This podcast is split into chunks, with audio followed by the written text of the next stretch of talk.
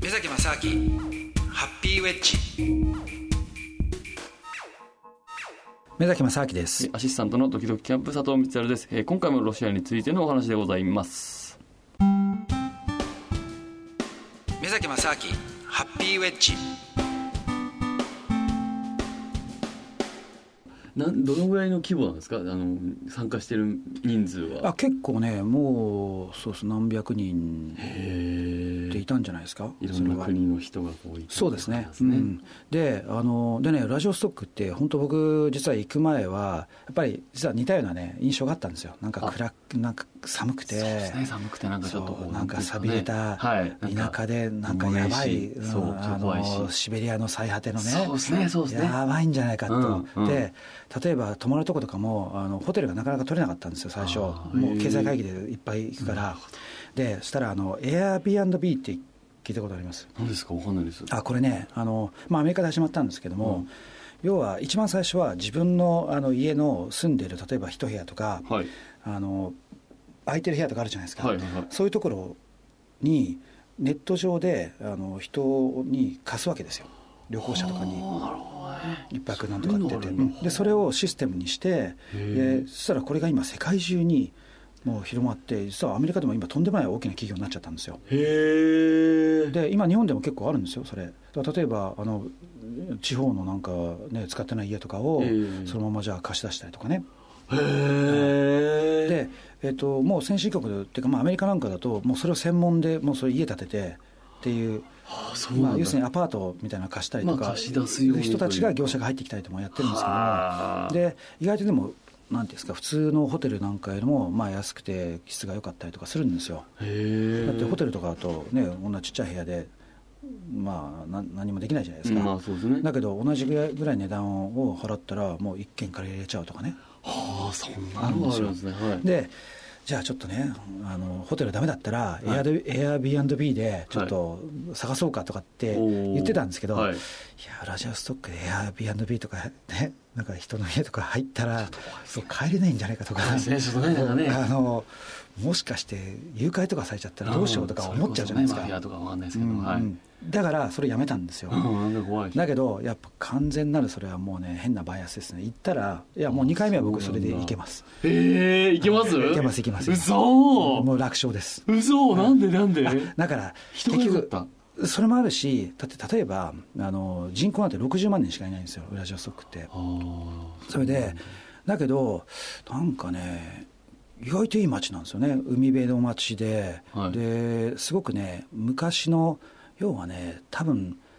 えー、とソ連の時代からはいあんまりえー変わってない街並みで、おーへーだけどあのだから田舎だからこそ人々がすごく、まあ、優しくて、あーフレンドリーでねへーで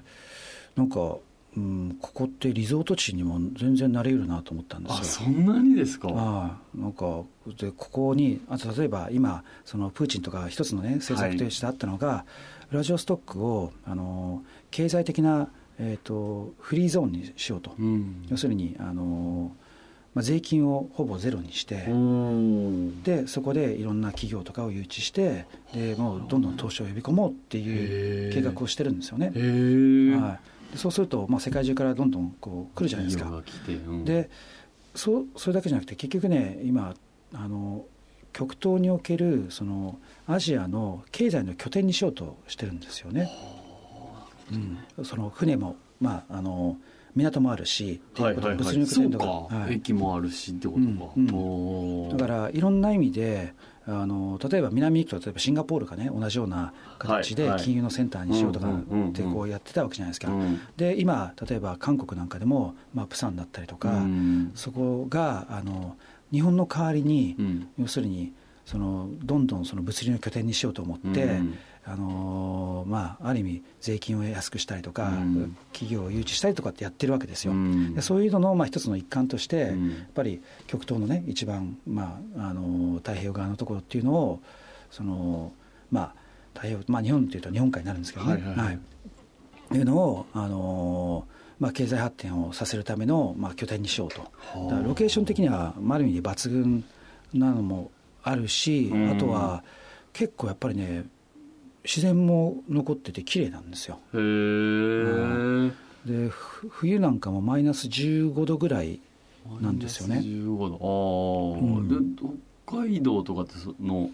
そのもんですか？そんな北ん海道もねまあそうですね15度マイナス15度かまあマイナス20度とあか、ーうんそんなもんなんでただそそこまで雪降らないみたいですねあ、そうなんですね。はい雪降らないんだ。はいうんうんおーなんか食べ物とかってどうなんですか？うん食べ物はねあんまりです確かにえっとねうあんんまりこれそんなとにかがいあのそうなんですよそこだけですねやっぱありーなるほど、はいなるほどね、はいはいでもそういうのも人がきもっとこはうい来だしたらいろいろ変わってくるもんなんですかねそうですだからねででうん例えばね人っていうのも例えば、まあ、これまた単語の話になっちゃって恐縮なんですけども、ええはいはいはい当然やっぱ僕のの場合いろんなその国行ったらうん必ずその,、あの町の単語に行くんですよへ踊りえに行くんですよあるもんなんですねやっぱ大体ありますねあるんだはい、もうアイスランドに行ったらアイスランドのあるんだへでえ韓国でももうあの例えばドイツでもアメリカでも必ず行くんですけどもでウラジオストックにどうなのかなと思ったんですよ、うんで、えー、とさっきの言ったそのロシア人のねあの、はいこちらにいる人にちょっとウラジオストックの情報なんかないって聞いたら、まあ、彼女は知らなかったんですけども、うんウラジオストック行ったことないからだけどすぐ連絡取ってくれて、うんそしたらいやこのねなんか電話までしてくれて、うんこのセルゲイってやつにはちょっと今連絡しようとおおでこのこの曜日にここでやってるからって言うんですよでセルゲイの電話番号教えてくれてすげえはい、でいやだけどこのこの指にここでやってるからって言うから、うんあじゃあ場所分かったからいいよって言ったら「いや今あのすぐ電話しろ」とかって言われて 面倒くせえなと思いながら「ああ分かった分かった」っつってですぐ電話したんですよへえセルゲイに、はいそしたらすごセルいゲイがあのなんかフレンドリーなあおのーおじさんでへえでセルゲイが「いいやーそっか今からアレクサンダーってやつがお前のとこじゃあ迎えに行くから、うんうんあの準備してろ」とかっつって。うんそしたらアレキサンダーっていうおっさん が今度あのホテルまアレキサンでダーホテルまで迎えに来てくれて。ええ優しいはいそれで彼が「いや今日はあの普通のねあの単語じゃなくて、うんうんあの海沿いにある公園があるんですよで大きはいい公園が、その公園の外で単語を踊るから、おーまあ、夏の間だけやってるね週1回のそのちょうどその日だからへーそこに来いい来いとかって話になって「 分か